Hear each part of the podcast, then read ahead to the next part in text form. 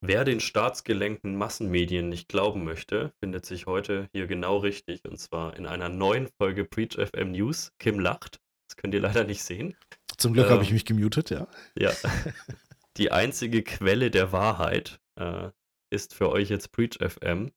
Wir hatten die letzten Wochen ja immer Gäste und wir freuen uns auch immer über Gäste. Wir haben auch schon die nächsten Gäste geplant.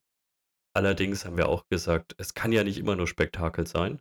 Auch die News sind Spektakel, aber es kann nicht immer nur Spektakel mit Gästen sein. Deswegen werden wir heute eine lockere News-Folge machen, bei der wir natürlich wie immer nur kurz planen und wahrscheinlich am Ende bei über einer Stunde hinauskommen.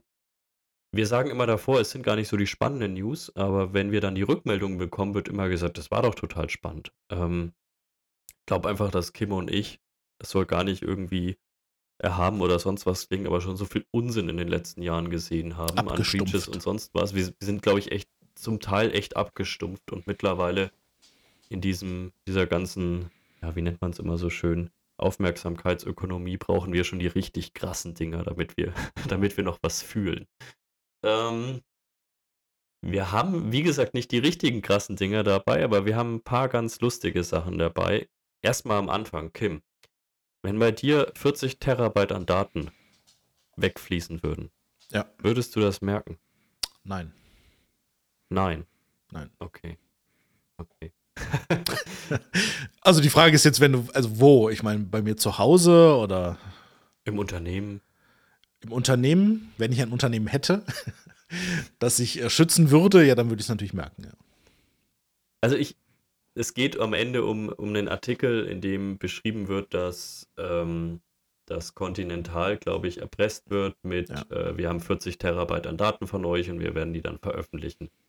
Ich weiß nicht, was ich da rein interpretieren soll, ob das stimmt, aber 40 Terabyte klingen für mich schon skurril, würde ich fast sagen. Ja. Das heißt ja, dass die Ewigkeiten im Netzwerk waren oder dass Continental einfach eine, eine super coole Internetleitung irgendwo hat. Oder dass die Zahl einfach nicht stimmt. Das ist natürlich ja. auch noch eine, eine äh, große Option C oder vielleicht sogar Option A. Weil, also als ich 40 Terabyte gelesen habe, habe ich mir schon gedacht, also irgendwas, wie du gerade gesagt hast, egal ob jetzt beim Unternehmen oder beim Erpresser oder so, aber irgendwas stimmt an diesen 40 Terabyte. Äh, oder ist da zumindest gehörig komisch. Ja, also man kann sie mittlerweile, kannst du die ja kaufen. Also das wäre ja ganz interessant, vor allem wenn es irgendwo ähm, im, im Tor-Netzwerk gehostet wird. Wie willst du das runterladen? Hm. ähm, da bist du ja irgendwie jahrelang beschäftigt, das irgendwie runterzuladen. Es gibt aber auch die, die Option, Geld einzuwerfen, um die Daten löschen zu lassen. Ich glaube, was waren es? 5 oder 50 Millionen? Ich glaube, es waren 50. Ja. Also, ich, also A, glaube ich diesen Zahlen immer nicht, egal in welche nee. Richtung. Ähm, weil ich mir immer denke, woher, also wie belastbar ist das Ganze und am was Ende sind das für Daten? Eine, ich meine, was steht ja, da drin? Was, ja. sind das für Daten? Aber gut, am Ende kannst du es nicht einschätzen. Ne? Also du musst ja vielleicht, vielleicht zahlen, um es dann auch am Ende einschätzen zu können, was es für Daten waren oder ob es wirklich gestimmt hat. Es reicht ja, und das hatten wir ja auch schon, manchmal auch einfach die Drohung aus, dass Daten exfiltriert wurden. Also das muss ja auch nicht immer so sein. Ähm, und besonders, wenn das in kleinen Mengen geschehen ist und jetzt eben nicht 40 Terabyte in zwei Tagen oder so, da erhoffe ich mir, dass man das im Traffic vielleicht dann auch mal sehen würde an irgendwelchen Uploads. Aber an sich sage ich mir auch, oftmals geht es ja gar nicht drum, ob es jetzt 40 Terabyte waren oder ob es ein Gigabyte war. Wir werden ja heute auch über einen Fall reden. Am Ende des Tages ist es oftmals relativ egal, wie viel es ist, weil sobald es halt irgendwelche Daten sind, die sensibel sind, dann habe ich halt ein Problem. Und die sind ja meistens relativ klein. Also lass es, lass es eine Datenbank mit, mit irgendwie Kundendaten sein, mhm. mit keine Ahnung wie viel Zehntausenden Einträgen. Das Ding ist ja nicht sehr groß. Ja, ja. ja. Also was Oder wirklich groß ist, ja, ja, ich wollte es jetzt nicht sagen. Ja. In der Realität sind es Excel-Listen, ja.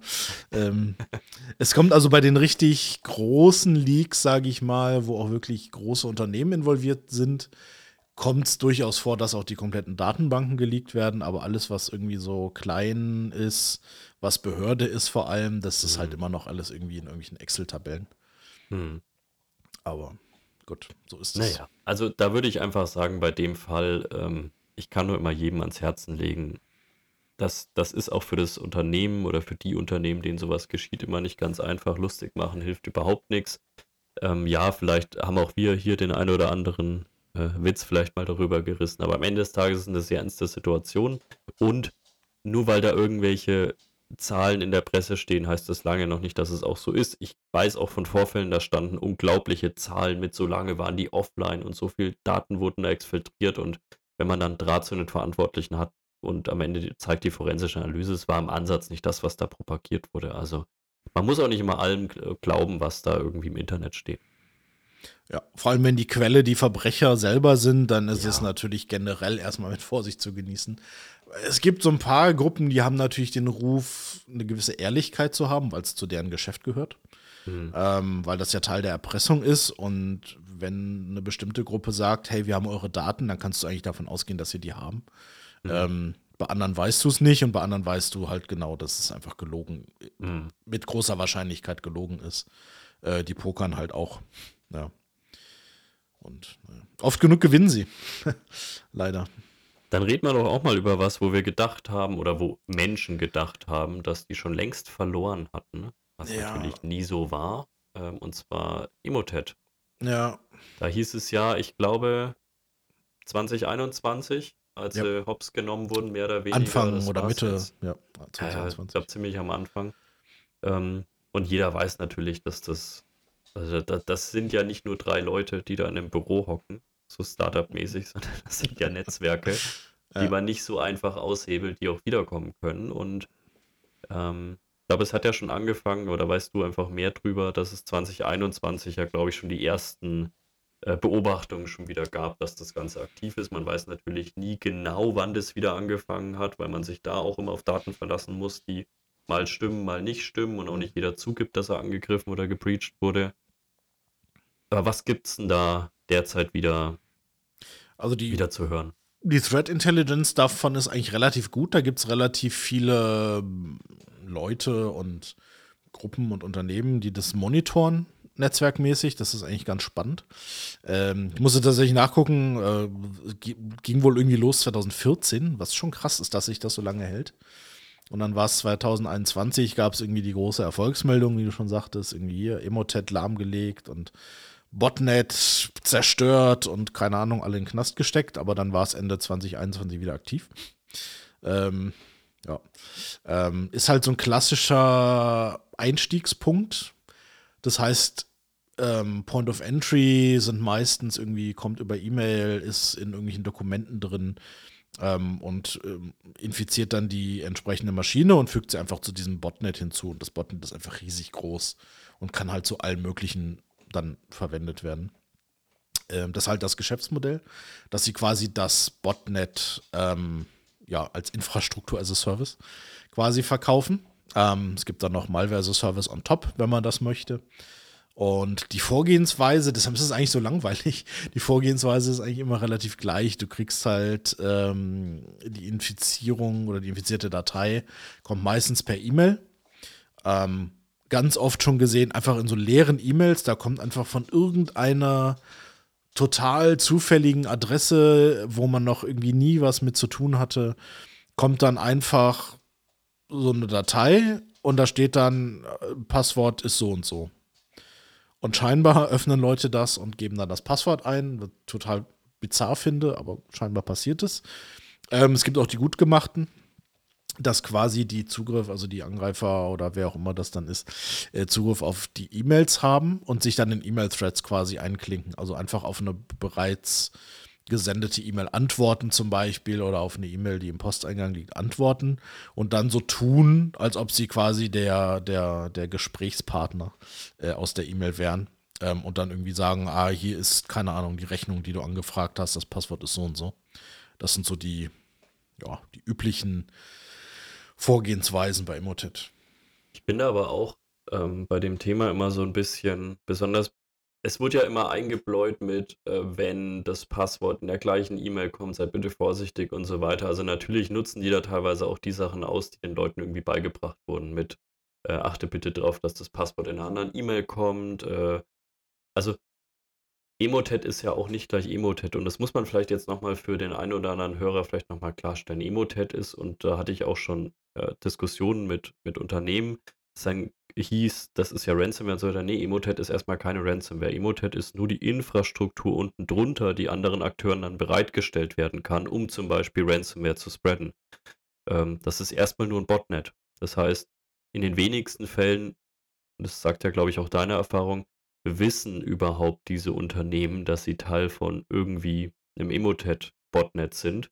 Und das heißt auch nicht, dass wenn man sich heute eben Teil oder dass man heute Teil dieses Emotet-Botnets ist, dass man auch morgen infiziert wird mit irgendwas. Also wir hatten, glaube ich, auch schon Fälle, da hat man gesehen, die waren Teil dieses Botnets. Es ist aber de facto nie irgendwas passiert, wahrscheinlich. Man kann jetzt natürlich drüber reden. Vielleicht wurde ja Data Exfiltration irgendwo vorgenommen und zwar nicht die Art, wo man erpressen will, sondern die Art, wo man wirklich was stehlen will. Das weiß man dann natürlich nicht. Das kriegt man meistens erst raus, wenn es zu spät ist. Ähm, aber erstmal ist das nur die Infrastruktur. Und deswegen fand ich eigentlich das Geschäftsmodell an sich immer relativ cool. Ähm, also cool im Sinne von, es war mal was anderes. Man hat halt einfach geschaut, dass man so viele wie möglich kapern kann und im Grunde genommen das eben als Angriffsfläche für andere geboten. Man hat selbst erstmal nicht den Schaden angerichtet, sondern eigentlich nur die Autobahn hingeteert. Und ähm, wie gesagt, wir hatten, glaube ich, auch schon Fälle, wo dann rauskam, dass die Kunden Teil des Emotet-Netzwerks sind oder des Botnets sind, aber wahrscheinlich erstmal kein Schaden angerichtet wurde. Genau, weil es ja oft auch nicht auffällt, weil die halt einfach vor sich hin vegetieren, die Maschinen, mhm. und vielleicht sich ab und zu mal bei ihrem Command Control melden oder auch nicht. Ähm, und wenn der zum Beispiel nicht bekannt ist, wenn das irgendeine IP-Adresse oder Domäne ist, die nicht bekannt ist, ähm, dann kriegt die Security Software, Hardware, was auch immer da äh, im Einsatz ist, das auch oft gar nicht mit. Also spätestens natürlich dann, wenn ich jetzt irgendwie eine, eine Domäne als malicious irgendwie flagge, dann wird es schon passieren irgendwie, dass dann irgendwo zumindest mal eine Meldung kommt und dann gesagt wird, irgendwie hier diese drei Rechner sprechen mit Emotet. Spätestens dann sollte man äh, durchaus mal genauer hinschauen, natürlich. Mhm. Aber wenn ich, oder wenn du dir anguckst, wie viele Domänen die halt nutzen für das Emotet, das sind halt einfach Zehntausende, ja. Mhm. Ähm, das sind teilweise totale Kauderwelsch-Domänen. Das sind aber auch teilweise Domänen für, für Phishing, ne, wo es dann irgendwie heißt, keine Ahnung, äh, Microsoft Office Login Portal 2022.com, ja, mhm.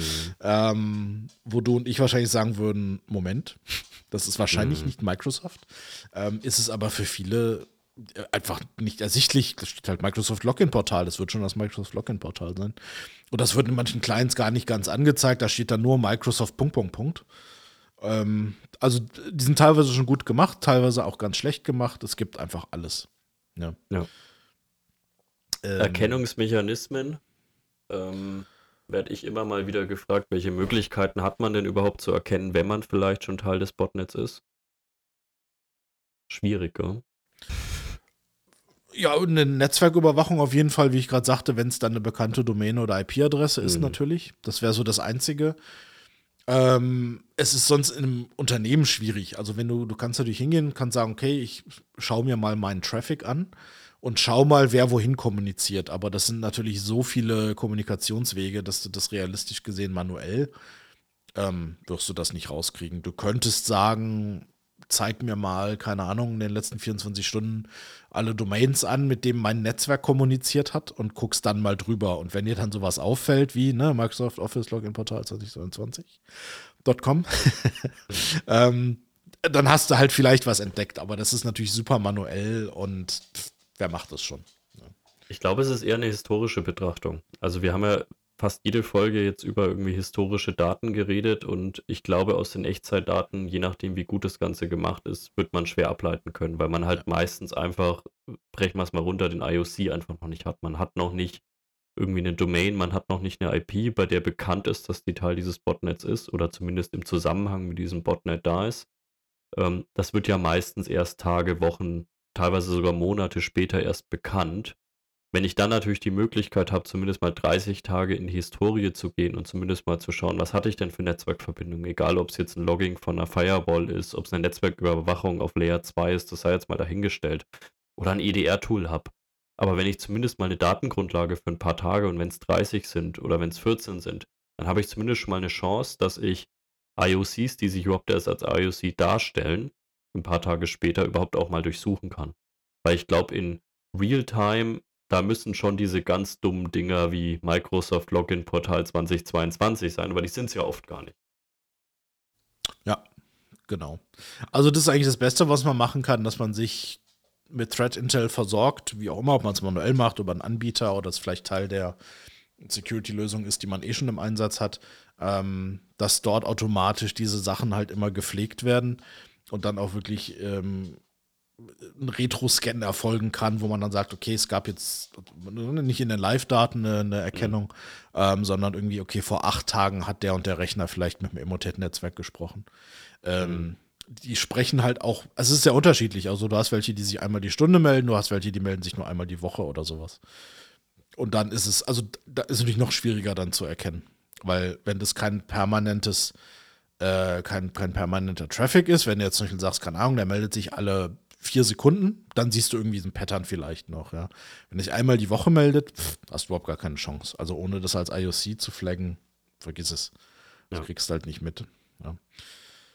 Deswegen, wer da vielleicht nochmal diskutieren will, wie man sowas vielleicht auch sauber kennt, wir haben ja schon die eine oder andere Folge zu dem Thema Telemetrie gehabt. Wir haben besonders äh, letzte Woche die Folge zum Thema Forensik gehabt und ich denke, da kann man auch mal viel auslesen. Wichtig ist nur noch mal, bitte verwechselt Emotet jetzt nicht mit irgendeiner Ransomware-Familie. Es ist erstmal nur, wie gesagt, die Autobahn dahin, äh, nenne ich es einfach mal, die Autobahn ins Unternehmen und es ist umso wichtiger, dass man eben schaut, bin ich schon Teil von so einem Bot-Netzwerk oder nicht. Weil wenn ich schon Teil des Bot-Netzwerkes bin, dann ist es tatsächlich meistens eigentlich nur eine Frage der Zeit, bis irgendwas Blöderes geschieht.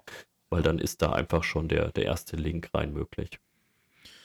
Genau. Ähm, was ganz spannend ist, dass die Infektion selber immer noch mit Word- und Excel-Makros stattfindet. Äh, furchtbar, aber es ist so. Ähm, Microsoft hat ja irgendwann mal gesagt, okay, wir schalten oder wir blockieren generell Makros standardmäßig, wenn eine Datei aus dem Internet geladen wurde. Ich sag mal immerhin, und es hat irgendwie, äh, wie viele Jahre gibt es Office? So lange hat es gedauert, bis sie auf die Idee kam, das zu tun. Es hätte halt viel früher passieren müssen, wenn du mich fragst, aber gut.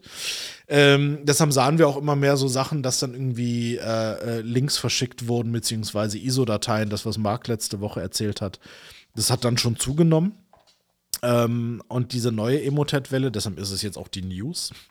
ich mache Airquotes. Ähm, die macht halt folgendes die zeigt halt in dem Dokument, das, das ist quasi komplett leer, und zeigt dann im Dokument an, ähm, aus Sicherheitsgründen ähm, kann dieses Dokument jetzt nicht geöffnet werden. Um dieses Dokument zu öffnen, kopiere es bitte in so und so slash Templates in irgendeinen Vorlagenordner und öffne es dann erneut. Das ist quasi die Anweisung an den User. Der User denkt, ah, okay, Sicherheitsgründe, super. Ähm, ja, das ist natürlich das ist der Trick. Dumm.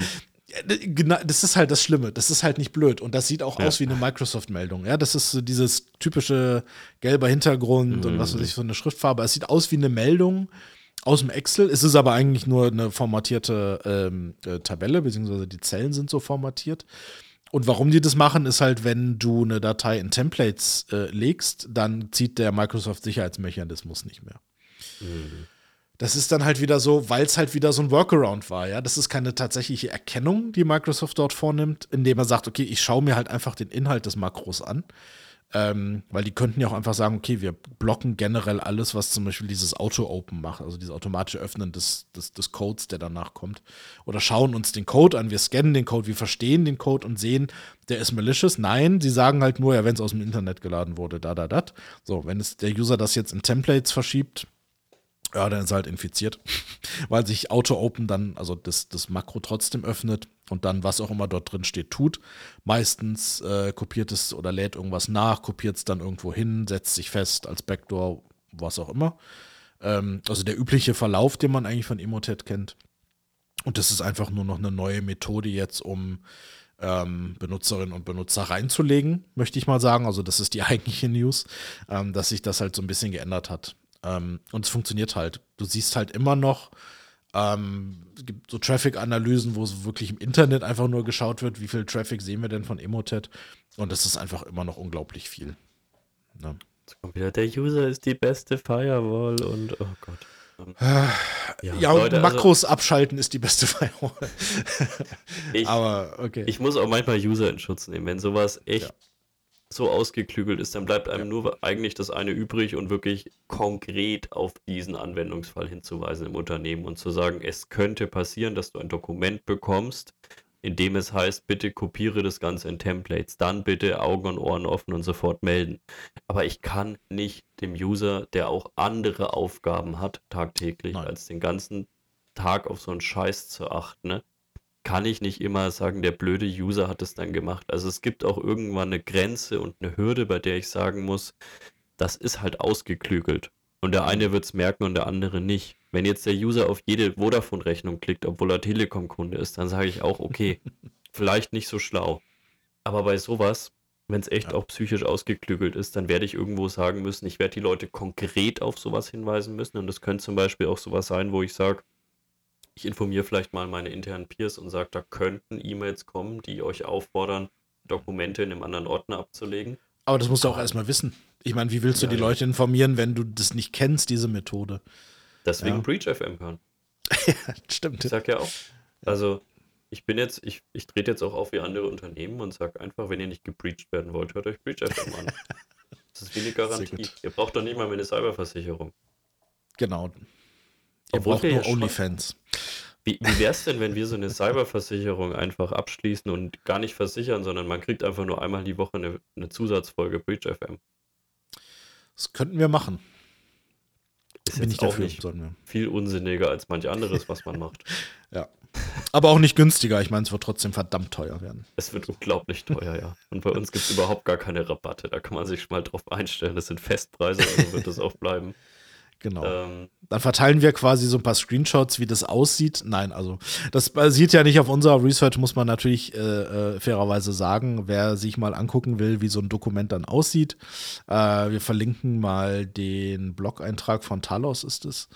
Die haben sich das halt angeschaut mit dem Emotet. Dann kann man sich das mal anschauen, wie so ein Dokument aussieht und dann genau das, was du gesagt hast, Robert.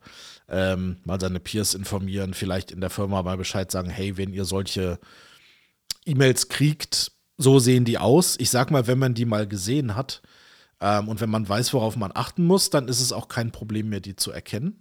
Für, ja. ähm, für die normalen Benutzerinnen und Benutzer. Es ist halt, wenn man es noch nie gesehen hat, ist es schwierig, wie du schon sagst. Und es ist mhm. auch unmöglich, 100% der Leute zu haben, die dann sagen, ah, das ist wahrscheinlich Phishing. Ähm, ist einfach gut gemacht. Aber wenn man es mal gesehen hat, dann erinnert man sich hoffentlich dran. Ähm, und klickt vielleicht nicht und meldet es vor allem. Es ist ganz wichtig auch, dass wer auch immer verantwortlich ist in der IT-Security, dass die Leute auch Bescheid kriegen darüber, weil die wissen das vielleicht gar nicht, dass vielleicht so ein Angriff da läuft oder dass ganz viele, mhm. ähm, ganz viele, in ganz vielen Postfächern so, so, so ein Emotet-Kram liegt. Ähm, das sollte man durchaus melden. No. Reden wir mal wieder über ein Unternehmen, das uns auch ganz gerne security-technisch Spaß bereitet, weil es, äh, wenn es Schwachstellen raushaut, ganz gerne nicht so diese Score von 2 raushaut, sondern eigentlich immer eine 9 oder eine 10 davor steht. Also unter 8 ist schwierig tatsächlich. Unter 8 kriegt man da nicht. Also wenn die was machen, dann richtig. Wir reden über Citrix. Ähm, ein Unternehmen, mit dem ich äh, früher auch relativ viel gemacht habe. Ich habe auch, oh, ich war sogar zertifiziert für Netscaler uh. und Access Gateways und zwar komplett durchzertifiziert. Sehr gut.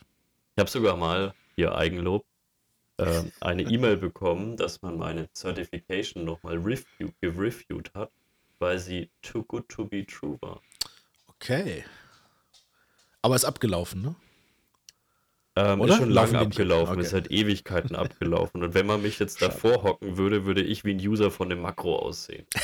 ähm, also von dem her bitte ich weiß noch ungefähr, wie das Ganze funktioniert, aber bitte nicht fragen. Aber wie gesagt, äh, Citrix ähm, hat natürlich, ist an sehr vielen blöden Teilen der Infrastruktur, was Security angeht. Also natürlich mit VDIs, da wo man irgendwo auch herkommt. Man hat mit einem Hypervisor, mit einem äh, Xen-Server und man hat natürlich mit dem Netscaler beziehungsweise dem Gateway, was mhm.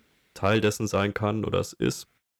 Auch wirklich hockt man da auch in einer gewissen äh, Netzeingangs-, Netzausgangsfunktion. Das heißt, man hockt echt an ganz blöden, sehr wichtigen Stellen und ja, natürlich passiert es auch da am häufigsten ganz oft, dass diese Fuck-Ups wirklich reinkommen. Und der neueste ist mal wieder eine. Mal schauen.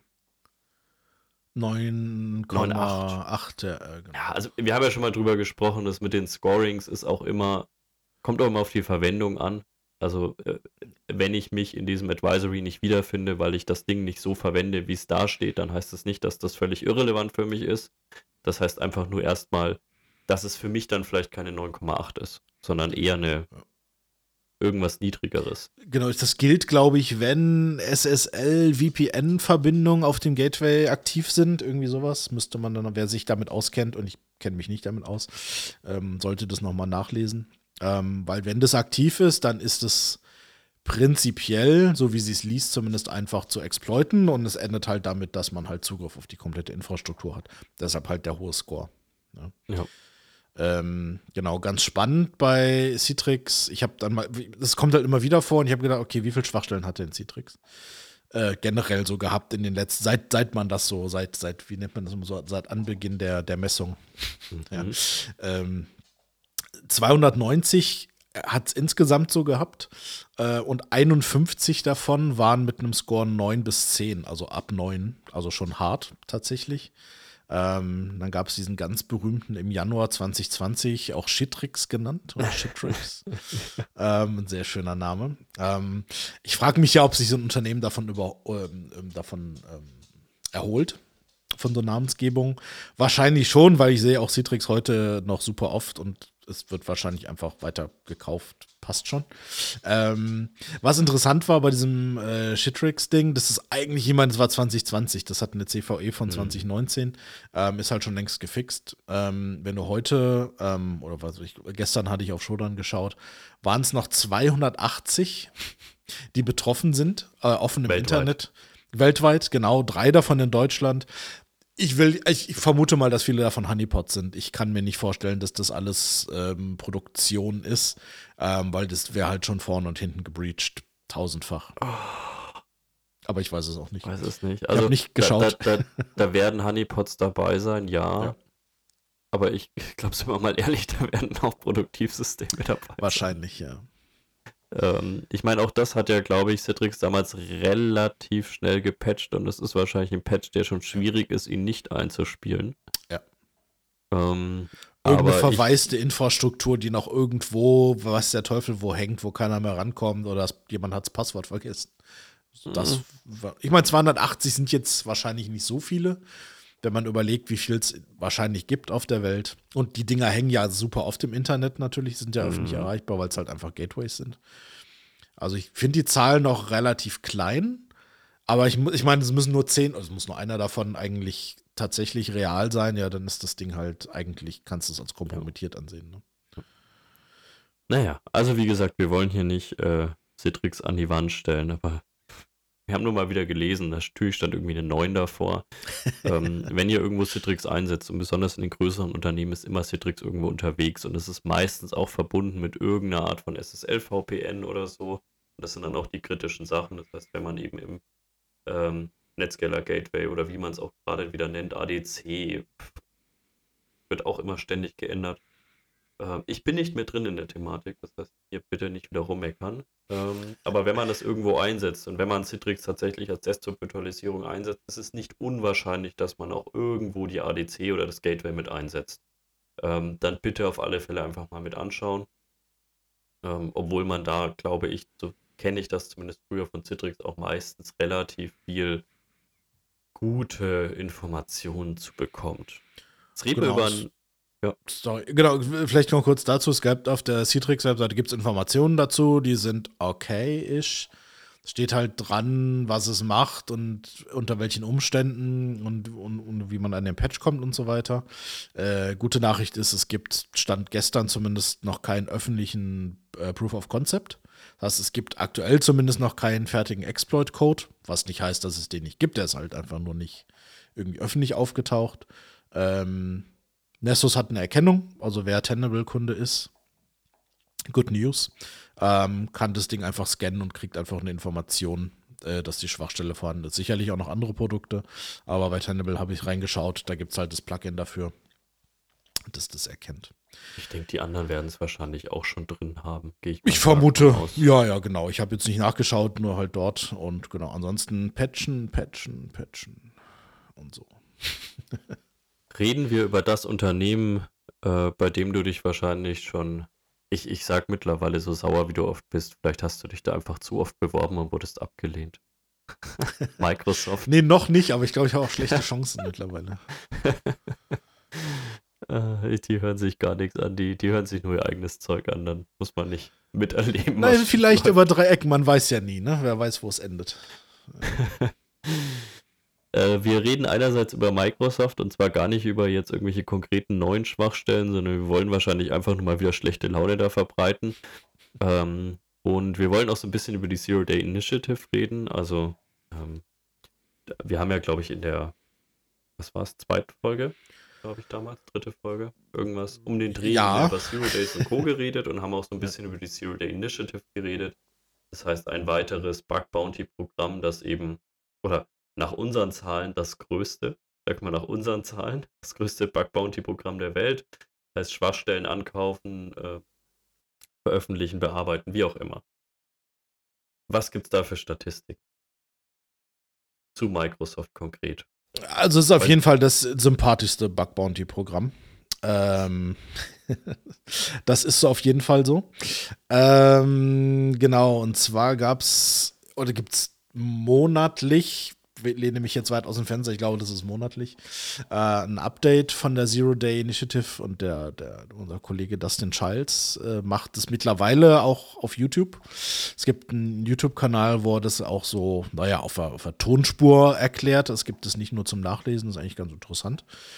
Ähm, Genau, da gibt es eine ganze Liste an Schwachstellen. Interessant waren, fand ich wieder mal die Microsoft-Schwachstellen. Es waren nämlich im November oder für den November waren es 64 schon viel. Ähm, es waren halt elf kritische äh, und 53 wichtige, also sagen wir mal Critical und High Severity oder wie auch immer äh, man das äh, einkategorisieren will. Also das war alles nicht so Larifari, sondern das waren mal wieder ja eher interessante Schwachstellen. Ähm, Acht davon kamen tatsächlich über das ZDI-Netzwerk, also über die Zero Day Initiative.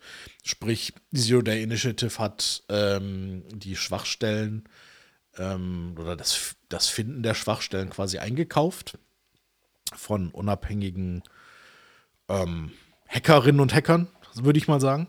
Ähm, auch spannend, sechs davon gibt es bereits in the Wild. Das heißt, bei sechs weiß man, dass die schon aktiv exploitet werden oder wurden. Was ich schon, wenn man die Zahlen so sich anguckt, mein 64 insgesamt, 11 kritische und 6 werden schon exploited, dann ist das schon wieder so eine Hausnummer. Ähm, bei Citrix war es immerhin nur eine. Hier sind schon wieder sechs. natürlich trotzdem in Relation zur größten Installed Base der Welt. Also natürlich, natürlich. Fairerweise muss man dazu sagen, die. Macht's ja nicht besser. Genau, macht's nicht besser, aber die Angriffsfläche und die Angriffs, das Angriffspotenzial, besonders dadurch, dass es eben userbasiert ist. Jeder User hat irgendwie ein Windows-Betriebssystem unter sich drunter, oder die allermeisten, sagen wir es mal so. Ja. Ähm, bieten natürlich auch eine andere Angriffsfläche. Das heißt nicht, dass das alles okay ist. Das heißt einfach nur, man muss das schon irgendwie einordnen. Genau. Ähm, ich habe mir auch nicht alle 64, ich habe mir auch nicht alle 11 angeschaut tatsächlich. Äh, wir verlinken einfach den, den Zero Day Initiative Artikel ähm, und vielleicht das YouTube-Video. Ähm, kann man dann gerne nochmal nachlesen. Aber es waren ein paar interessante dabei. Ähm, Exchange, zur Abwechslung mal. es gibt eine Exchange-Schwachstelle, also mehrere. Ähm, zwei davon sind kritisch. Natürlich. Ähm, das ist halt, wir, wir, enden da gleich einmal bei äh, Remote Code Execution. Das heißt, ähm, wenn ich dort Zugriff kriege auf den Exchange, dann habe ich sofort ähm, oder kann ich sofort Code ausführen auf der Maschine, wo Exchange läuft. Und die andere Geschichte gleich hinterher gefolgt ist eine ähm, äh, Privilege Escalation Schwachstelle. Das heißt, wenn ich mich dann reingehackt habe ähm, und bin dann drauf und habe Zugriff auf das komplette System, wenn ich dann noch nicht äh, System ähm, Privileges habe oder äh, Admin bin, dann nehme ich halt den zweiten Exploit her und hole mir dann die entsprechenden äh, Rechte. Ich erzähle es jetzt einfacher, als es vielleicht ist, aber das hat Gründe, warum das kritische Schwachstellen sind, weil auch da reden wir wieder von einem hohen Score und hoher Score heißt in der Regel, ähm, dass es im Vergleich relativ einfach äh, auszunutzen ist. Die Patches dazu sollten interessanterweise schon im Oktober kommen, was es noch ein bisschen kritischer macht, ähm, weil sie kamen halt nicht und die Schwachstelle war immer noch da und sie war dann halt auch bekannt. Ähm, das ist immer so eine ganz unschöne Zeit, in der man gegebenenfalls auch ungeschützt ist, wenn man halt ähm, keinerlei Schutz gegen, ähm, gegen Zero Days hat, beziehungsweise gegen äh, Non-Disclosed Zero Day Schwachstellen. Ähm, dann mal wieder geschaut, wie viele Exchange-Server gibt es denn überhaupt? Es können ja gar nicht mehr so viele sein. Ich höre nur noch Microsoft 365, Exchange Online und so weiter. Ähm, 210.000 sind es weltweit, laut Schonern, im Internet. Zumindest geben sie sich aus als Exchange-Server. 51.000 davon in Deutschland. Das ist prozentual verdammt hoch, klingt mir aber aus meiner Erfahrung realistisch weil ich auch ja, ich, da ich ganz sogar, oft noch dass das eher die, die Spitze des Eisbergs ist. Also in wie viel, ja. ich habe gefühlt immer noch mehr Diskussionen, in denen ich über On-Prem Exchange rede, ja. als, äh, wo ich über Exchange Online rede. Nicht, dass es das nicht gibt, aber ich glaube, es gibt auf beides Tages häufiger immer noch darüber. Ja. Deshalb meine ich ja, die 51.000 in Deutschland im Vergleich zu 210.000 weltweit wundert mich gar nicht. Das, das hätte ich schon so erwartet. Ähm, ganz oft gibt es halt beides noch, dass man sagt, ah, wir lassen den Exchange mhm. irgendwie noch ein paar Jährchen laufen. äh, kann, kann, man halt machen, ähm, aber dann, wie gesagt, man muss halt dann so äh, extrem darauf achten, ist das Ding gepatcht. Ähm, und selbst wenn ich das regelmäßig patche, wie gesagt, wir hatten äh, sechs Schwachstellen in the, oder sechs Schwachstellen, die in the Wild schon ausgenutzt werden, ohne dass es ein Patch dafür gibt oder gab. Mittlerweile gibt es ihn ja, aber gab es halt dort nicht. Das heißt, einen Exchange-Server in meiner DMZ laufen zu haben, der prinzipiell, ich würde den generell als kompromittiert ansehen. Also Exchange ist so offenes Tor eigentlich. Ja, das ist genauso wie Citrix Gateway. Äh, wenn ich den in meiner Infrastruktur habe und ich habe den offen im Internet und auf der anderen Seite hängt mein komplettes internes Netzwerk dran, sehe ich persönlich das Netzwerk schon als kompromittiert an ob ich mhm. weiß, dass da was passiert ist oder nicht. Ich kann das nicht als sicher betrachten, weil das ist einfach zu großes Risiko, dass dort was passiert. Ähm, und ich meine, wir reden jetzt hier davon wirklich von Dingen, die wir kennen und die wir erkannt haben. Das heißt halt nicht, dass es noch, äh, es kann halt durchaus noch undisclosed Vulnerabilities geben, ähm, die von irgendwem ausgenutzt werden, wo wir nichts von wissen. Das kommt ja auch noch oben drauf. Mhm. Ja, lustiges Thema immer wieder, aber wahrscheinlich lohnt sich es gar nicht, so viel mehr drüber zu reden, weil wir werden ja, wenn wir die nächste News-Folge machen. Können wir das gleiche nochmal, sind die Zahlen zwei, anders, aber. Dann sind die Zahlen anders ja. und die, die Namen vielleicht dafür, die man denen gegeben hat, anders, aber es bleibt ja. dabei, bitte haltet eure Augen und Ohren offen, was Microsoft angeht. Äh, nicht nur im Bereich Patches, weil, wie wir auch gelernt haben, es gibt mittlerweile eben auch eine Menge von Dingen, da wird vielleicht nicht gepatcht oder erst sehr spät gepatcht und haltet im Allgemeinen einfach die Augen und Ohren offen. Ein weiteres Thema, worauf ich gerne eingehen würde, ist, ich habe mir erstmal nur die ersten Zeilen durchgelesen, dessen, was du mir da geschickt hast. Und dann habe ich mir gedacht, echt? Auf, also da, da liegt ein Breach dahinter, weil so kommt es mir eigentlich vor, wenn ich mit der Stadt Nürnberg irgendwas mache, auch wenn eigentlich kein Breach vorhanden ist. Und ich lese jetzt mal so ein paar Sachen vor, bevor wir den Fall selbst reden. Sperrmüll wurde nicht abgeholt. Müllgebühren können nicht eingezogen werden, Bürgerinnen sollen überweisen. Führerscheine können nicht abgeholt oder umgetauscht werden. Nachfragen zu Bauanträgen sind derzeit nur per Post möglich. Wie gesagt, ich habe jetzt erstmal nur die Zahlen durchgelesen und habe mir gedacht, ganz normaler Klingt Verwaltungstag. Wie Klingt wie immer. Ja. Falls irgendwann von der Stadt Nürnberg wird, ich übertreibe ein bisschen. Ähm, war nachdem ich letztes Jahr ungefähr dreieinhalb Monate ungefähr versucht habe, Kinderreisepässe zu bekommen. Nicht für mich, dann könnte ich verstehen, dass es so lange braucht, sondern für meine Kinder. Ähm, habe ich mich auch gefragt, ob da irgendjemand gebreached wurde. Ähm, aber es geht tatsächlich nicht um die Stadt Nürnberg, also keine Angst, ich habe keinerlei Informationen darüber, dass die Stadt Nürnberg gebreached wurde. Also hier bitte keine News jetzt draus spinnen. Es geht um die News aus dem Rhein-Pfalz-Kreis. Ähm, genau. Die Stadt ja. Nürnberg kann sich, also, ne, kann sich trotzdem gerne bei uns melden, wenn doch was passiert ist. Ist schon okay. Ähm, einfach Bescheid geben. Äh, wir haben ein Incident Response Team, wir gucken dann. Ähm, genau, aber hier ging es um den Rhein-Pfalz-Kreis. Und ich muss mich immer konzentrieren, dass ich nicht Rheinland-Pfalz sage. Ja, ich auch. Ähm, schwierig, schwierig. Ähm, genau, wurde gebreached von Vice Society. Ähm, Gibt es auch schon länger. Klingt ja wie so ein NFT. Vice Society. Äh, ja, nee, das, deren Logo ist auch so ein, so ein GTA-Logo, ähm, so ein ah, okay. Theft Auto-Logo, wer es kennt. Ähm, das haben sie irgendwann mal, hat das irgendwer gemacht und die haben dann gesagt, ja, das ist cool, das behalten wir. Die haben sich da, glaube ich, nicht viele Gedanken gemacht. Ähm, die sind nicht so super oft in der Presse, die machen nicht sehr viel. Ähm, die sind aber recht mh, hm, rigoros, möchte ich mal sagen. Das heißt, wenn du da nicht zahlst, liegen sie die Daten. Ist denen völlig egal. Ähm, manchmal liegen sie auch, wenn man zahlt ähm, oder wenn man versucht, mit denen zu verhandeln, dass sie dann sagen, pff, nö, wir verhandeln nicht und liegen die Daten. Ähm, das passiert bei denen verhältnismäßig im Vergleich zu anderen relativ schnell. Und genau, da hat es halt den Rheinpfalz-Kreis getroffen. Eine Verwaltung, würde ich mal sagen. Ja. Ähm, genau, die Daten wurden dann auch geleakt und auch da sind es gar nicht so Datenmassen. Also das sind jetzt nicht 40 Terabyte an Daten, aber das reicht eigentlich schon, was da so geleakt wurde. Wenn man sich das anschaut, ähm, ganz viele Excel-Tabellen natürlich ne, zum Thema Digitalisierung in Deutschland. Ja, es sind wieder Excel-Tabellen. Kinderreisepässe.xl. ich habe da habe ich nicht geschaut, ist vielleicht dabei, ja. Ähm, was dabei ist, ist eine Security To Do XL ist äh, SX, also eine oh Excel-Tabelle, oh wo die Security To Dos. Äh, ich glaube, sechs Stück stehen drin. Also es ist, eine, es ist einfach weißt nur. Du, was drin steht? Ich möchte nicht drüber sprechen. Okay. Ähm, das geht, glaube ich, zu weit. Genau. Ähm, und dann gibt es halt also ganz viele Informationen über die Finanzen, die Haushaltsplanung, Beschaffung, ähm, Informationen zu Personal, so Scans von Personalausweisen und so weiter, Führerschein. Das ist in sehr vielen Breaches immer dabei. Ähm, dass irgendwie Mitarbeiterinnen und Mitarbeiter irgendwie die Pässe gescannt kriegen aus irgendwelchen Gründen. Vielleicht irgendwie, wenn sie was transportieren, ich weiß es nicht. Scheint aber ein Ding zu sein. Ähm, und dann werden halt die, äh, diese, diese Ausweisdokumente, Vorder- und Rückseite, meistens in irgendeinem JPEG, in irgendeinem Ordner gespeichert.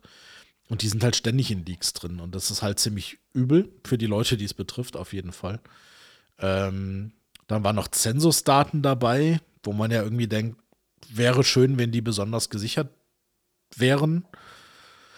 Sind sie nicht, lagen halt auch in irgendeiner Tabelle, jetzt nicht von dem kompletten Rhein-Pfalz-Kreis, sondern irgendeine Liste, eine Auswahl an bestimmten Leuten mit Vorname, Nachname, Adresse und so weiter. Und natürlich die IT, die EDV hat auch ganz viele Informationen dort immer liegen. In dem Fall muss man sagen, diesmal standen keine Passwörter dabei. Ich kenne es aus anderen Leaks aus gerade von großen Firmen, auch von großen Security Consultants, ich möchte keine Namen nennen, ähm, wo dann einfach riesige Excel-Tabellen angelegt wurden mit irgendwie Name, Kundenname, Zugang zu AWS, Zugang zu Azure. Äh, weiß ich nicht, ja, das haben wir hier zum Glück, muss man sagen, hat man nicht. Da ist es eher so ein ja, keine Ahnung, Notebook wurde ausgegeben an Person X, Notebook mit der Seriennummer so und so, mit Windows 7 drauf, whatever. Also relativ belanglose Informationen tatsächlich. Genau, aber was die, die, die schlimmen Sachen, also daraus können wir erstmal schließen, dass wahrscheinlich nicht gezahlt wurde. Ähm, das ist ja schon mal was und die Folgen, ne, wie du gerade schon sagtest, äh, stand die, die Schlagzeile im Rheinpfalz Anzeiger oder wie die lokale Zeitung dort heißt, war dann Sperrmüll, Sperrmüll wurde nicht abgeholt.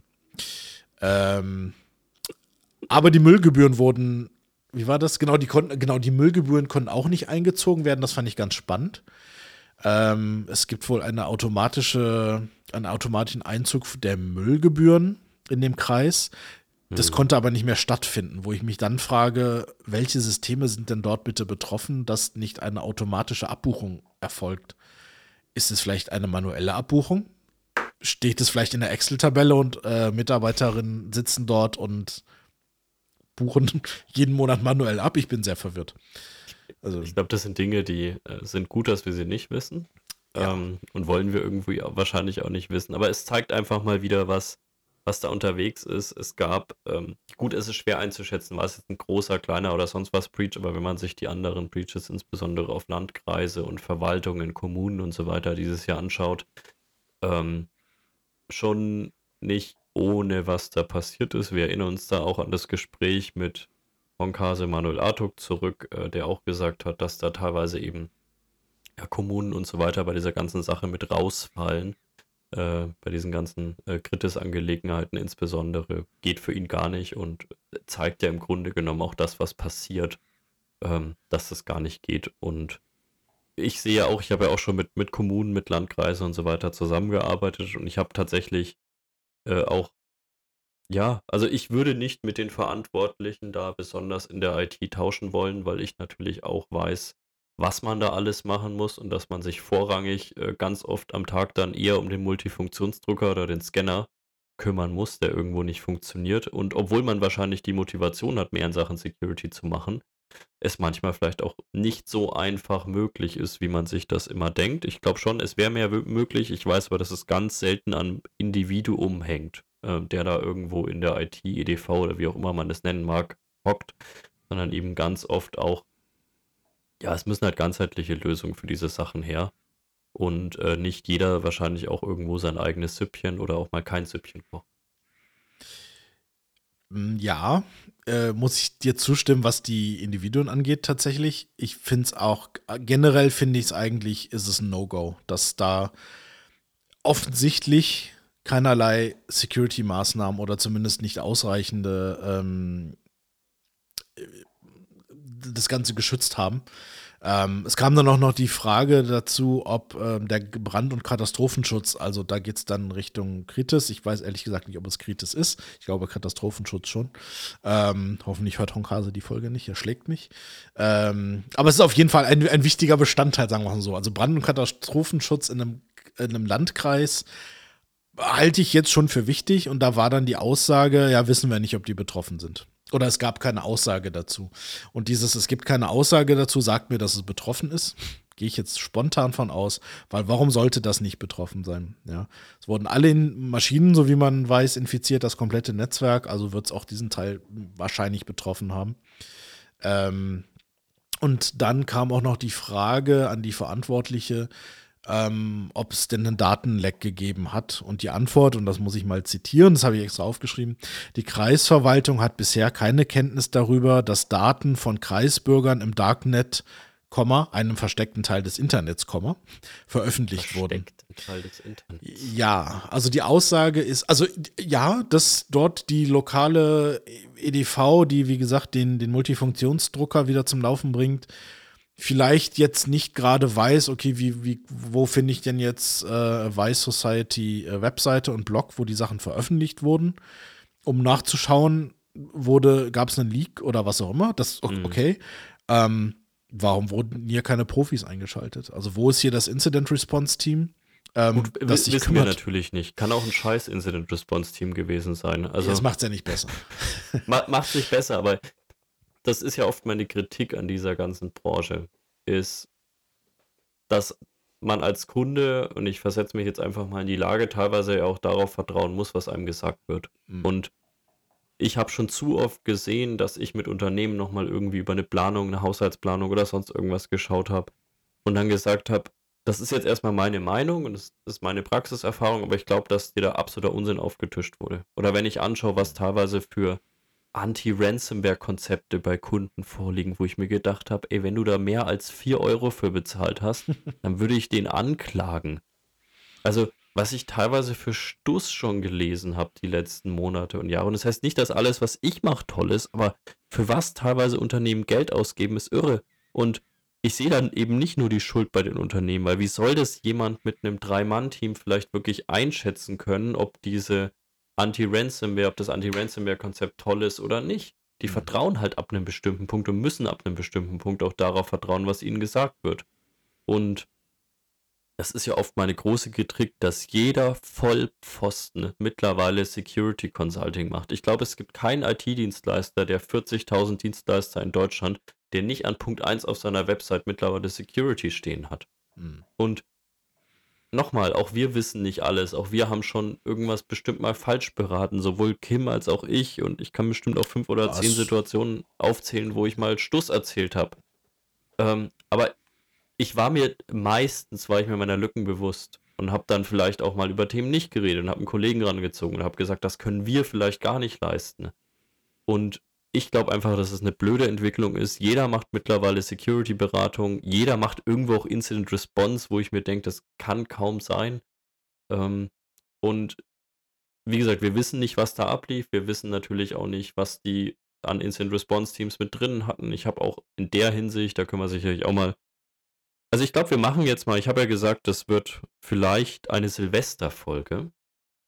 Ähm, wir werden, ja, jetzt schaust du so, wir haben irgendwann mal drüber ich geredet. bin äh, überrascht, ja. nee, ich habe doch mal gesagt, wir wollen eine Hate Night machen. Ah, da bin ich dabei. Ja, wo wir wirklich mal einfach anderthalb, zwei Stunden vom Leder lassen und einfach mal darüber reden, was wir für Scheiße schon gesehen haben. Vielleicht auch mal. Machen wir das nicht die ganze Zeit schon? Nein, aber, aber wirklich nur darüber. Also okay. nur darüber reden, was wir an Unsinnsberatung, an Unsinnsleistungen, an Unsinnsprodukten gesehen haben. Da will ich wirklich mal so eine zwei Stunden Hate Night machen und ich habe so ein bisschen den Plan, dass wir das an um Silvester herum machen. Ich werde da eine Woche im Urlaub sein und habe dann vielleicht auch mal einen ruhigen Platz, um das zu machen. Ähm, wir müssen es ja nicht an Silvester machen, aber vielleicht bringen wir es an Silvester raus. Und wenn irgendjemand hier unter den Zuhörern Bock auf so eine Hate Night hat, ähm, dann gerne einfach in die Kommentare bei LinkedIn oder sonst wohin schreiben, dass er da Bock drauf hätte. Und gerne sogar vielleicht per Direct Message vielleicht sogar mal irgendwie mitteilen. Dinge, bei denen ihr gedacht habt, in dem Moment, als ihr sie beauftragt habt, das ist total toll und danach, weiß ich nicht, nach einem halben Jahr hat euch jemand gezeigt, dass das kompletter Unsinn ist oder ihr habt gemerkt, dass es kompletter Unsinn ist. Wir nehmen bewusst als Gold-Platinum-Sponsor dieses Podcasts Trend Micro-Produkte daraus. Das heißt, diese Nachrichten werden ähm, ja russisch äh, lassen wir die verschwinden. ähm, wir verstecken die im Darknet, der versteckte Teil des Internets. ja, wir verstecken die im Darknet, genau. Nein, also wie gesagt, ich glaube, die Folge wäre mal cool. Da lassen wir ein bisschen vom Leder. Wir werden wenige Namen nennen, außer Kim Microsoft. Ähm, aber ansonsten werden wir keine Namen nennen. Ich vielleicht ein paar, wo ich persönlich einen Beef mit habe. Ja, wir können uns ja vorher Synonyme ausdenken, damit wir zumindest, oh. aber das ist, das geht vielleicht schief. Naja. Gut. Aber was ja. ihr gerade als gute Idee hatte, vielleicht, äh, ich habe gerade noch mal geschaut, wer, von, von, wem mir die Zitate kamen ähm, bezüglich dieser reinen Pfalz-Landkreisgeschichte, ähm, ist die persönliche Referentin des Landrats ähm, die diese Aussagen okay. getroffen hat. Ähm, hätte ich gern zu Gast. Also ich, ich kritisiere, also nochmal vielleicht auch da, ich kritisiere gar nicht diese Aussage hier mit Darknet, versteckter Teil des Internets. Ich weiß, dass wenn man eine Bürgerkommunikation machen kann, jetzt vielleicht nicht unbedingt, äh, weiß ich nicht, über alles da reden kann, wie es wirklich tatsächlich ist, aber wir Nein. reden mehr so ein bisschen drüber, dass es ja tatsächlich wahrscheinlich ein bisschen anders aussieht, die ganze Lage. Genau, aber ich würde mich, also ich tue mich ein bisschen schwer damit, mich hinzustellen und zu sagen, ja, wir wissen es nicht, weil es versteckt im Internet oder in einem versteckten ja, Teil. Ja, das, das meine ich. Also, aber wir, wir hängen uns jetzt nicht an der Bezeichnung auf. Wir finden es zwar nein, immer nein. lustig mit versteckter Teil des Internets. Ich weiß aber auch, wenn ich ja. Bürgern vielleicht irgendwas erklären muss, dann werde ich wahrscheinlich eine sehr einfache Sprache wählen müssen. Genau. Man könnte ja auch sagen, wir schauen uns das Ganze noch an. Genau, aber wir bohren noch so ein bisschen. Wir haben auch ein paar Schaufeln genau. gekauft und graben jetzt. Genau. Die Aussage würde die Bürger verunsichern. War das nicht so? Ähm, ich weiß gar nicht mehr, wo das herkam. Aussage, ich weiß gar nicht. Aber zumindest die Thomas Antwort würde die Bürger das, verunsichern. Genau, genau. Das war damals Thomas de Maizière in diesem ah, legendären oh Interview zum, ähm, ich weiß, mittlerweile kam ja, glaube ich, sogar aus versuchten Anschlag auf ihr Fußballstadion Hannover oder so. Und das, das mache ich mittlerweile vielleicht auch. Also wenn wir mal forensische Analysen machen, oder können wir das ja vielleicht auch mal sagen. Wenn wir so ein Breach-Assessment machen, dass wir einfach mal, ja. und wenn der, das Unternehmen fragt, und wie schaut es bei uns aus? Und dann, ja, die Antwort würde sie verunsichern. wir gehen jetzt ja. wieder. Bisschen kontraproduktiv, das Ganze, aber gut. Ja, war es damals auch. Gut. Andere Frage. Ähm, ich werde ja wahrscheinlich bald umziehen, ähm, aber ich könnte ja tatsächlich auch meiner geliebten Freundin und meinen äh, geliebten Kindern sagen, wir ziehen nicht um, weil Papa braucht 120.000 Euro oder 7,5 Bitcoins. Was steckt da dahinter? Wieso brauche ich 7,5 Bitcoins? Welch herrlicher Übergang. Ähm, ja, es gab äh, noch einen Breach, nicht nur ähm, in der Rheinpfalz, sondern ja, ja, vermutlich, genau. Also, ich habe ja noch nicht bezahlt. Äh, stimmt, genau. Zwar bei der Deutschen Bank, also mal eine größere Hausnummer. Ähm, zumindest was aufkam, war das ein Access Broker, der auch nicht neu in diesem Markt ist und an dem man eigentlich schon, schon kennt aus anderen Geschäften. Ähm, der verkauft halt Zugang, VPN-Zugang, VDI-Zugang, äh, Domain-Admin-Accounts, äh, Zugriff auf 21.000 Maschinen der Deutschen Bank für 7,5 Bitcoin. Und als ich Was das gelesen habe, äh, genau, ich habe halt erst gelesen, 7,5 irgendwelche Millionen oder was, dann habe ich nachgeschaut, die sind irgendwie 120.000 Euro. das hat das mich so stutzig gemacht. Ist schon sehr wenig. Also dafür, dass es zumindest kompletter Vollzugriff auf die Deutsche Bank ist, fand ich es auch zu wenig. Ja. Also das, das kommt mir ein bisschen spanisch vor, das Ganze. Gab bisher keinerlei weitere Informationen, also zumindest stand gestern nicht, ich habe heute noch nicht geschaut. Ähm, da bin ich mal gespannt, was daraus wird. Ähm, und vor allem, wie es wirklich möglich war, dass er den, dass es einen kompletten Zugang gab. Also es ist ja alles. Es ist ja Domain-Admin-Accounts äh, auf alle Maschinen, VDI, VPN, da kamen noch ein paar andere Sachen irgendwie, da hat noch SSH-Zugänge und weiß der Teufel was. Ähm, obwohl angeblich, und das schreibt der Access Broker selber, ein Detection-Response-System vorhanden ist, unter anderem. Also das wäre dann wirklich mal spannend, sollte das mal irgendwann aufgearbeitet werden und öffentlich werden, wahrscheinlich nicht. Ähm, wie konnte das passieren unbemerkt? Mhm. Das ist schon hart. Also ich bin erstmal gespannt. Also wie gesagt, wir reden ja Stand heute immer noch über einen angeblichen vielleicht Breach. Also es gibt halt jetzt einfach überhaupt die Möglichkeit, das zu kaufen, was da wirklich dabei rauskommt. Das sind jetzt erstmal nur im Grunde genommen halt ja Line-Items. Da steht halt Domain-Admin-Accounts und so weiter. Man weiß natürlich auch noch nicht, was vielleicht äh, das Unternehmen schon dagegen gemacht hat. Das kann ja natürlich auch sein, dass äh, vielleicht Teile oder der Breach überhaupt schon bemerkt wurden und schon lange Gegenmaßnahmen und die Daten jetzt gar nicht mehr so viel wert sind. Das kann ja auch mhm. sein. Also so ein Domain-Admin-Account, VPN-Zugänge und so weiter sind ja eigentlich auch nur so lang was wert, bis sie gelockt werden, bis sie geändert werden oder sonst was. Und das war das, was ich mir gedacht habe. Wenn es denn gemacht jetzt wird und wenn es schnell gemacht wird. Und das, da muss ich ehrlich sagen, das sehe ich noch nicht. Also, dass das innerhalb von ein paar Stunden gemacht wurde, das will ich noch mal anzweifeln. Aber Trotzdem, ich, ich frage mich halt echt, wenn ich das jetzt öffentlich wie bei eBay reinstelle, dann ist es ja die, besonders wenn man eine gewisse Threat Intel hat, dann ist es ja eigentlich die Aufforderung für das Unternehmen, jetzt schnell zu handeln. Das heißt, es könnte ja in mehrere Richtungen gehen. A, was ich mir schon gedacht habe, vielleicht ist es ja, und das ist jetzt ganz viel Mutmaßen. Aber der niedrige Preis hat mich so ein bisschen gewundert.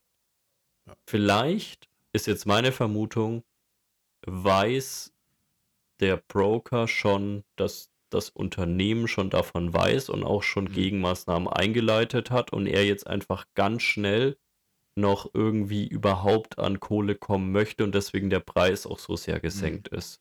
Ja. Weil es jetzt schnell gehen muss, weil in zwei Wochen ist es vielleicht komplett wertlos, was man da hat. In zwei Wochen auf jeden Fall. Also ich, das Ding, also ich kann mir vorstellen, dass das jetzt mittlerweile verkauft ist. Er hat halt gestern, war es glaube ich, gesagt, dass er unglaublich viele Anfragen kriegt.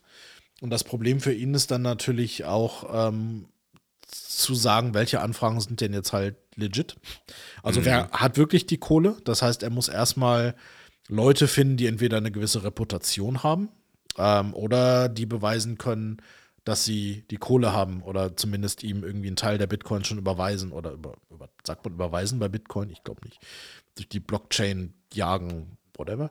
Ähm, also tatsächlich für ihn relativ schwierig, das Ding schnell loszuwerden. Und umso länger das dauert, desto heißer ist es. Und es ist, wie du schon sagtest, desto weniger wert wird sein, weil wenn das Unternehmen schnell genug reagiert, ist es halt nichts mehr wert. Genau, und deswegen, also mir kommt das alles noch ein bisschen komisch vor und ist natürlich blöd, dass jemand, der so gute Absichten hegt, jetzt so einen Stress deswegen hat. Ähm, das tut mir schon auch ein bisschen leid. Also.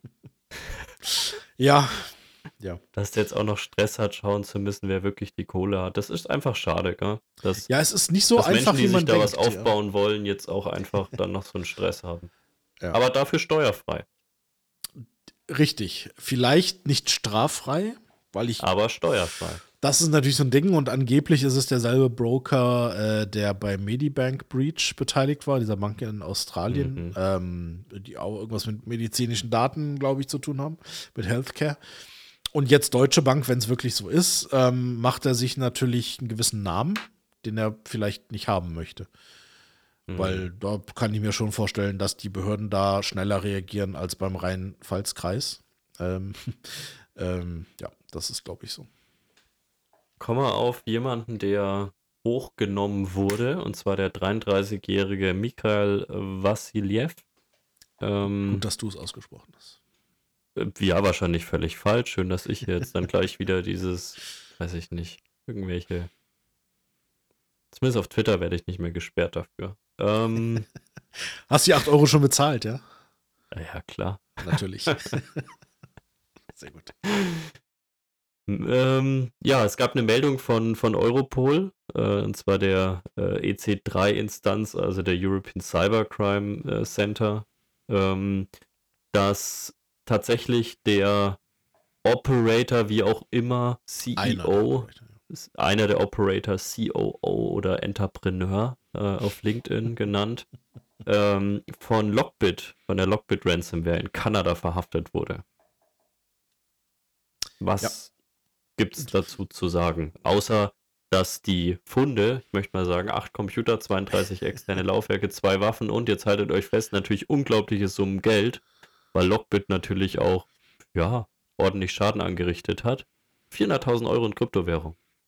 Finde ich, also es klingt, ich, klingt erstmal wenig. Ähm, super das wenig. deutet halt auch darauf hin, dass er jetzt keiner der großen äh, Superbosse oder sowas ist, mhm. sondern er ist wahrscheinlich einfach nur irgendeiner der Operator oder ein jemand, der mit Lockbit zu tun hat. Er muss ja nicht mal bei Lockbit selber drin sein. Das sind halt alles so Strukturen, die man so erahnt nur. Keiner weiß ja so wirklich, ähm, wie es da aussieht. Also man kann es sicherlich vergleichen mit so einer organisierten Kriminalität und da hast du halt auch irgendwie ne, irgendwelche Bosse und irgendwelche Unterbosse und auch irgendwelche Handlanger und irgendwelche Affiliates, ähm, wie das halt auch hier in dieser Ransomware-Geschichte hast. Ähm, genau, ähm, was, was ich ganz interessant fand, die haben zweieinhalb Jahre nach ihm gesucht das finde ich schon relativ lang, weil gerade so eine Europol-Investigation, die wird halt nicht irgendwie mit zwei Leuten gemacht, sondern da sind auch viele Länder beteiligt. Ähm, die haben, glaube ich, ordentlich Ressourcen, die sie reinstecken können.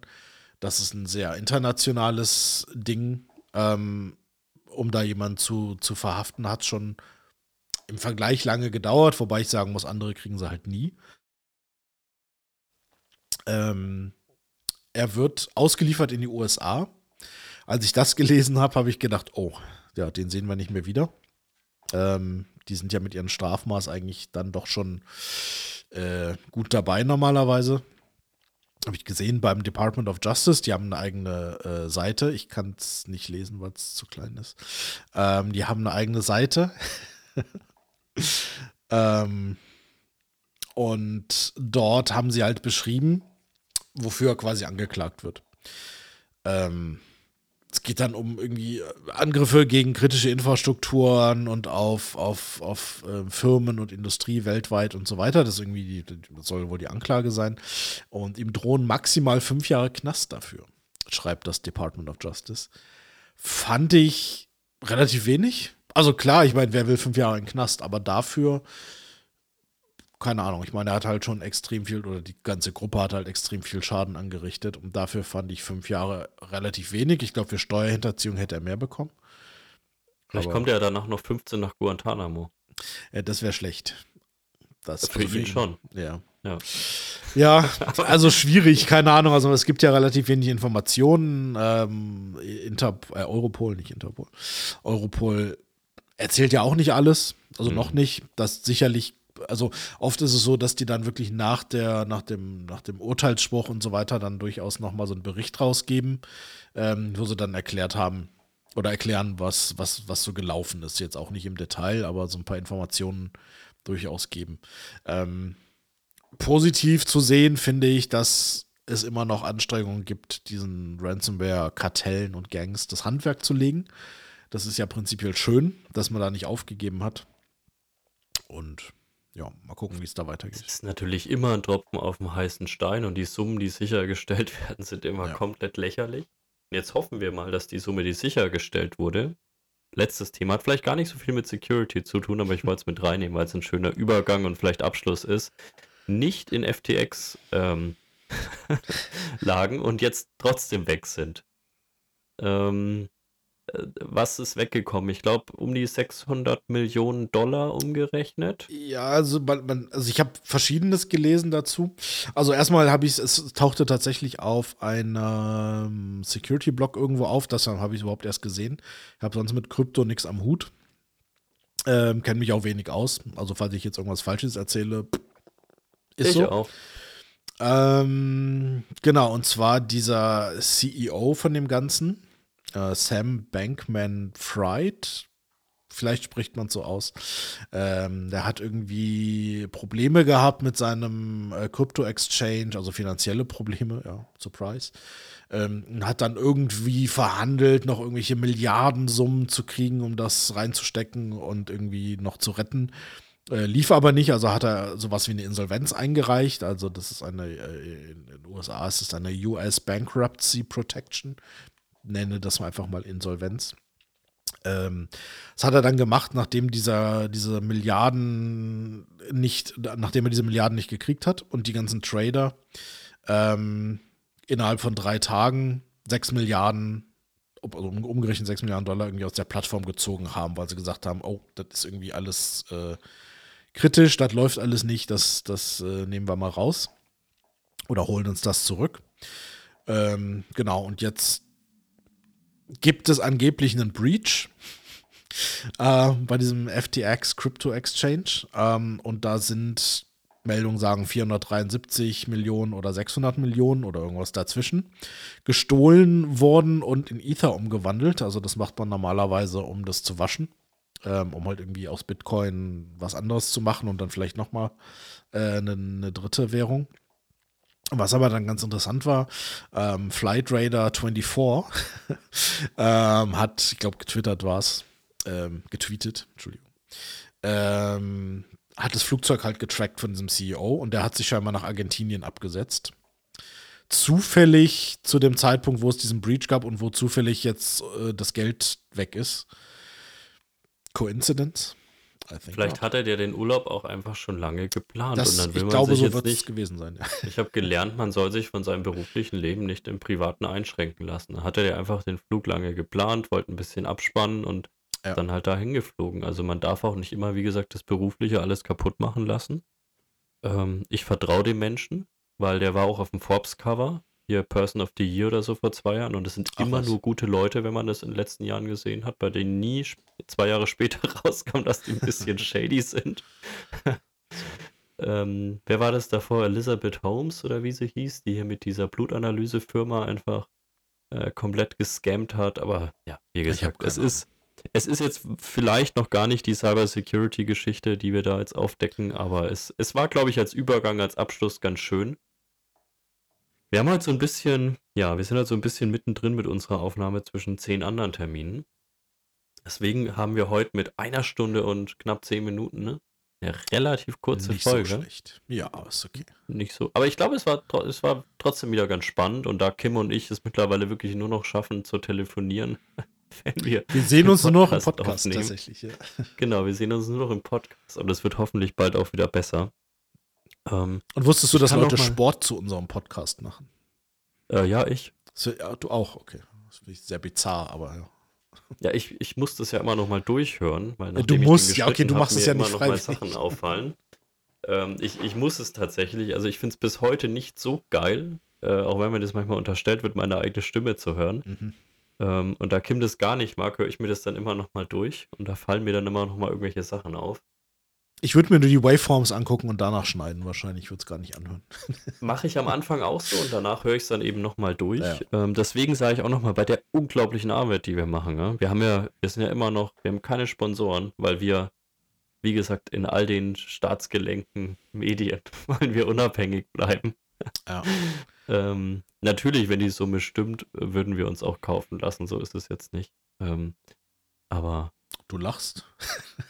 ja. Ja wie gesagt, ich erinnere nur an Spotify und Joe Rogan. Also wenn da ein bisschen mehr bei rausspringt, ich fand die Summe damals ein bisschen lächerlich. Ja. Dann wäre ich da gesprächsbereitet. Also irgendwas zwischen 473 und 600 Millionen, würde ich sagen. In Ether. Und ein Flugzeug nach Argentinien. Ja. Das genau. sollte schon drin sein. Das muss drin sein. Alles andere wäre lächerlich. Nein, aber da wir das Ganze ja weiterhin als Hobby betreiben, und zwar sehr gerne als Hobby betreiben, kann ich nur noch mal drum bitten, äh, schreibt bitte Bewertungen. Die sollten nett sein, die müssen aber nicht nett sein. Äh, wir würden uns einfach sehr freuen, weil es die Sichtbarkeit dieses Podcasts einfach extrem erhöht, wenn da nochmal ein paar Bewertungen dabei sind, insbesondere bei Apple Podcasts oder auch bei Spotify, wo ich zwar nicht schreiben kann, aber zumindest Bewertungen abgeben kann. Und bitte lasst mich nicht jede Woche so needy klingen und es irgendwie sagen, weil ich werde jetzt, wie gesagt, irgendwann dazu übergehen. Wir haben schon äh, OnlyFans angedroht. Vielleicht werde ich auch irgendwann mal sagen, pro netten Kommentar spende ich was. Und wenn ich das nicht spende, kommt da auch nichts an. Also vielleicht kann man auch anders Druck ausüben. Positiver Druck, genau. Schön zur Weihnachtszeit äh, jetzt, sehr gut. Genau, schön zur Weihnachtszeit. Und ja. wie gesagt, äh, meine Kinder wollen ja auch Geschenke.